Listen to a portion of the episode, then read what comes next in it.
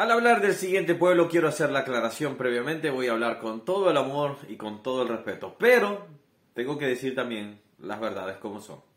Al hablar del pueblo de Israel me surge una sola palabra, simplemente infidelidad.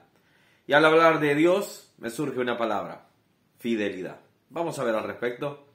Mi nombre es Ronnie Mejía, te doy la bienvenida a este canal. Estamos viendo la Biblia capítulo por capítulo y dentro de esos capítulos vemos un versículo o versículos que pueden ser de bendición. De igual manera te recuerdo la, consigna, es que tú después de esto tomes tu Biblia, leas todo el capítulo y entiendas y busques aquel, aquel versículo dentro de este capítulo que puede ser de bendición para ti. Subráyalo, memorízalo y ponlo a práctica o exhórtate o exhorta a aquellos que has de bendecir con él. Bueno, vamos a empezar. Este capítulo, la Reina Valera le llama fidelidad de Dios hacia su pueblo infiel. Y es, y es claro, eh, yo me puse a pensar, Señor, ¿qué, qué hablo de este capítulo? Y solo me surgían dos palabras, eh, infidelidad o fide, y fidelidad. O viceversa, fidelidad o infidelidad. Es, está impregnado de esto. Pero, ¿quién es infiel y quién es fiel? Bueno, prácticamente ya sabemos las respuestas. Prácticamente lo sabemos porque hemos escuchado. Pero por aquellos que por primera vez quizás están entrando en el tema de, de, acá del Evangelio, del cristianismo, cristianismo protestante, obviamente vamos a hacer la aclaración. En el caso, por ejemplo, de decir, bueno, yo no entiendo tanto, bueno, vamos a explicarte. Acá este, este, capítulo está tratando de los hechos históricos que en su momento Dios realizó en el pueblo de Israel. Dios realizó maravillas. Dios hizo grandes proezas, como por ejemplo el Mar Rojo abrirlo. Esto es importante destacarlo. ¿En qué sentido? Acá estamos hablando en un tiempo que Moisés, vamos a decir, se escribe esto alrededor del año, estoy tirando así, no a ser preciso, en el año 1400 antes de Cristo, por ejemplo, y posteriormente, 500 años después, estoy recordando así las, fechas, surge un rey, eh, año 800 por ahí más o menos, surge un rey llamado David y todos sus alrededor sus cantores, etc. Y acá Asaf está contando lo que 600, 700 años atrás ocurrió en el pueblo de Israel en el Éxodo. Y esto es algo importante, porque la Biblia durante todo su transcurso se sigue afirmando qué significa. Por ejemplo, eh, esto sucedió, vamos a poner el año 1400, en el año 800, vamos a poner referente, digamos que eh, la gente de David hace memoria de esos hechos. Significa que esos hechos se seguían latentes, los sigue reafirmando. Y Jesús, 800 años después, 850 años después, por ahí más o menos, ponerlo así de esa manera, estamos viendo de que lo refuerza y dice, yo no vine a invalidar la ley. Él no viene a invalidar la ley de los profetas, no viene a invalidar la, la ley de Moisés. Y eso refuerza no solo el Éxodo, sino que refuerza los salmos, refuerza los proverbios y refuerza los profetas. Entonces todo eso es un conglomerado. Tenemos tres etapas donde se escribió, donde se refuerza y donde después se termina reforzando con Jesucristo. Y después los apóstoles todavía siguen reafirmando los salmos, por ejemplo, también. Entonces, hay una, hay una consistencia de hecho. Ahora, cuando vemos esto acá, vamos por empezar, versículo 4. No las encubrieron a sus hijos, cuando contando a la generación venidera las de las alabanzas de Jehová y su potencia y las maravillas que hizo. Versículo 6. Para que lo sepa la generación venidera y los hijos que nacerán y los que levantaron lo cuenten a sus hijos. Esto significa, cuenten las historias, cuenten lo que es los hechos que Dios hizo, corrijo la palabra historias, en los hechos que Dios hizo para que ellos puedan darse cuenta que hay un Dios en los cielos y que hay una eh, y que Él hizo maravillas entre nosotros. Ahora, el punto acá es, uno como padre debe de tener el cuidado de instruir a sus hijos, a, pues yo digo a, a, mis hijos, con mi esposa, a instruirlo para que ellos confíen en Dios. Tres puntos aparte si después ellos deciden otra cosa. Pero nosotros los instruimos.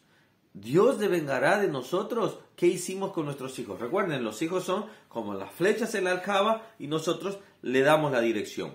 Ahora bien, acá el pueblo de cierta manera lo hizo algo bien, pero muchos de ellos se olvidaron.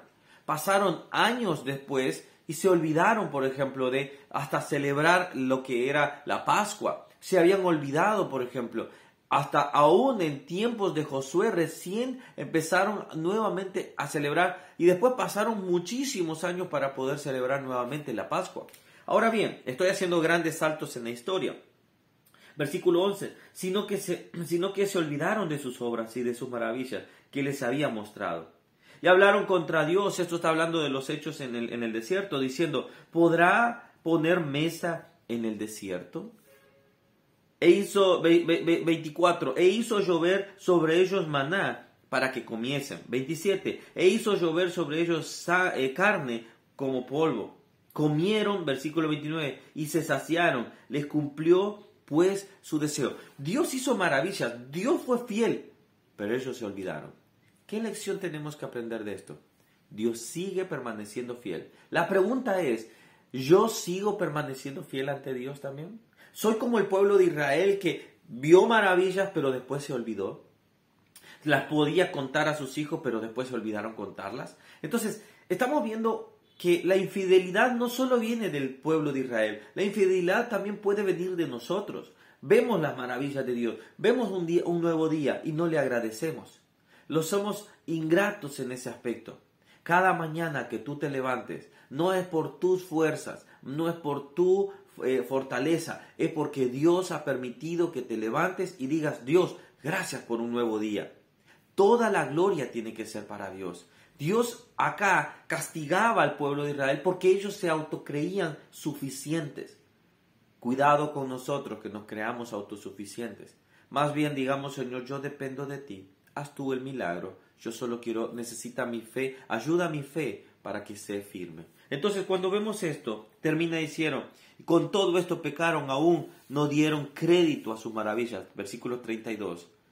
Pero él, versículo 36, pero él, misericordioso, perdonaba la maldad y no los destruía, y apartó muchas veces su ira y no despertó todo su enojo.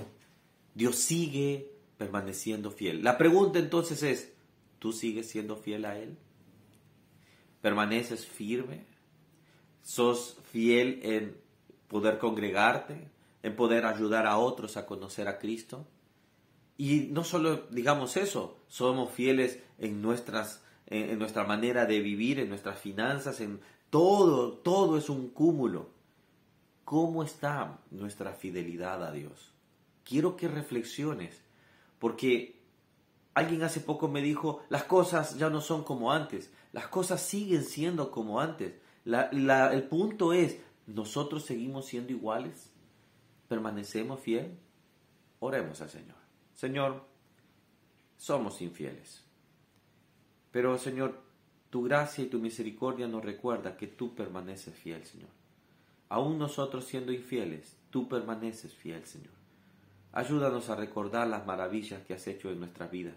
Ayúdanos a recordar para que cada vez que estemos en un momento triste o de dificultad, en un momento de penumbra, Señor, recordemos, Señor, aquellos haz de luz que tú, Señor, nos has traído. Como el día de ayer aprendíamos, Señor, nosotros recordemos que, Señor, traigamos la recuerdo, las maravillas que tú has hecho en nosotros. Te doy gracias, Señor.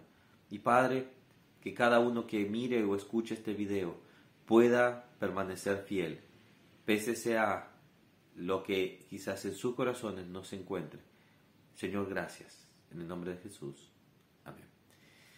Que Dios te bendiga. Vemos el día mañana un capítulo más y bueno, cada día aprendemos algo nuevo y, y eso es algo que me alienta. Gracias a aquellos que comentan, gracias a aquellos que dejan su me gusta, nos ayuda a llegar a más personas. Así que bueno, si lo quieres hacer bien, si no te has suscrito al canal, la dinámica es esta lee con nosotros, después lee todo el capítulo, haz tu devocional. Esto es un pretexto para que tú vayas a la Biblia. Que Dios te bendiga, suscríbete acá, dale a la campanita, sección todas y así eh, podemos vernos diariamente. Dios bendiga, chao, chao. De lunes a viernes, chao, obviamente. Chao, chao.